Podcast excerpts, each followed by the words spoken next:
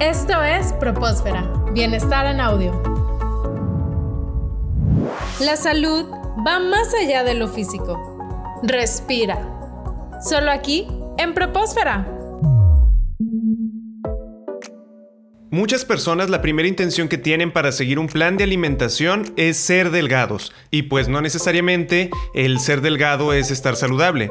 También antiguamente se pensaba que una persona que era llenita, que era gordita, era saludable porque eh, comía muy bien, pero, ¿qué es lo correcto? Es decir, según los estudios y las investigaciones que se han hecho, ¿qué podemos decir sobre estos temas? ¿Ser delgado es estar saludable? ¿La obesidad es sinónimo de enfermedad? ¿Qué nos podrías decir al respecto, Estefanía? Sí, prácticamente estar delgado no es sinónimo de estar saludable porque aunque tenga un buen peso que va acorde a mi estatura, puede ser que si yo me hago un examen de sangre pueda tener arriba los triglicéridos, tenga alto la glucosa, tenga alto el colesterol. Entonces, no me aseguro que estar en un buen peso quiera decir que estoy bien, sino puedo estarme quizás desnutriendo por una parte, en esto me refiero a que quizás sí llego a mis calorías diarias, pero estos alimentos no son los adecuados para tener un buen músculo o que todos mis órganos lleven a cabo sus funciones vitales por medio de las vitaminas y de los minerales. Puede ser una persona delgada que se alimente,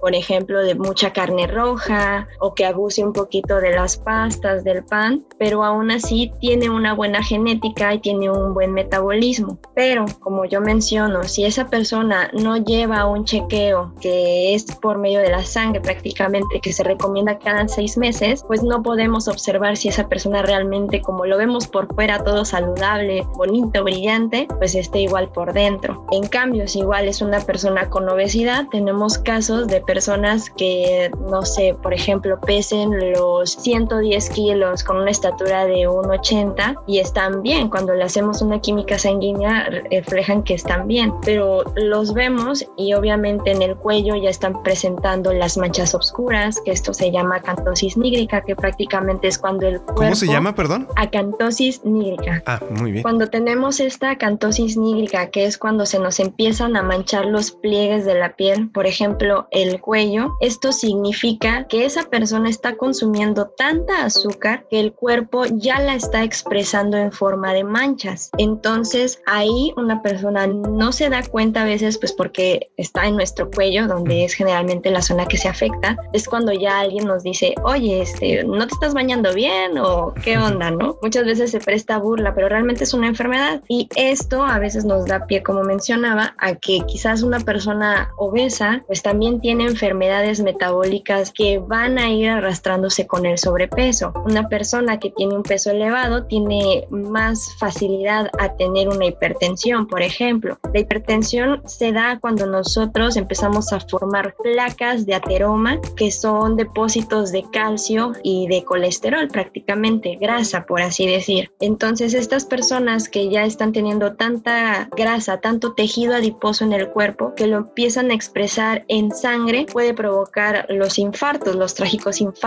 Entonces, también estar obeso sí te puede generar una enfermedad, pero también puedes estar saludable, pero nada más con sobrepeso. Aún así, el peso de tu cuerpo sobre las rodillas te puede buscar algún tipo de lesión, que des un mal paso y caigas, te lastimes, fracturas. ¿Y cómo podemos medir cuando una persona es obesa o tiene sobrepeso? Es decir, hay personas que dicen, no, no soy gordito, tengo huesos grandes. ¿Cómo es que definimos estas situaciones? Prácticamente cuando decimos que tenemos huesos grandes es por así decir una excusa. Realmente todos tenemos la misma densidad ósea. Esto quiere decir que no una persona va a tener un hueso más ancho que el otro, ¿no? Prácticamente esto es genética y nosotros tenemos una misma estructura. Un ejercicio que podemos hacer todos nosotros para tener un diagnóstico rápido de saber si estamos en un buen peso, si estamos en desnutrición o en algún tipo de obesidad es el IMC, índice de masa corporal corporal. ¿Cómo lo sacamos? Bueno, vamos a dividir los kilogramos de peso por el cuadrado de la estatura. O sea que si yo mido, por ejemplo, 1,60, voy a multiplicar 1.60 por 1.60. Voy a guardar ese resultado y ahora voy a dividir mi peso entre lo que saqué del cuadrado de mi estatura. Nosotros tenemos diferentes índices. Por ejemplo, vamos a tener lo que es desnutrición. Si tu valor es menor a 18, hay una leve desnutrición, que tener cuidado obviamente. La normal en la que todos debemos de estar es de que esté entre 18.5 y 24.9. Si estás dentro de estas cifras, quiere decir que estás en un peso saludable. ¿Qué pasa si mi resultado está arriba de 25? Si está arriba de 25 a 29.9 es que tienes un ligero sobrepeso. Aquí es el punto crítico porque es lo que te define de tener un peso saludable a tener sobrepeso y pues esto te puede desencadenar una obesidad que es el siguiente nivel. Obesidad tipo 1 viene siendo de 30 a 34.9, obesidad tipo 2 de 35 a 39.9 y obesidad tipo 3 o mejor conocida como obesidad mórbida es arriba del 40. Entonces, dependiendo tu resultado es como lo vas a cuadrar en uno de estos parámetros. Estos parámetros los pueden encontrar en alguna página de internet. Incluso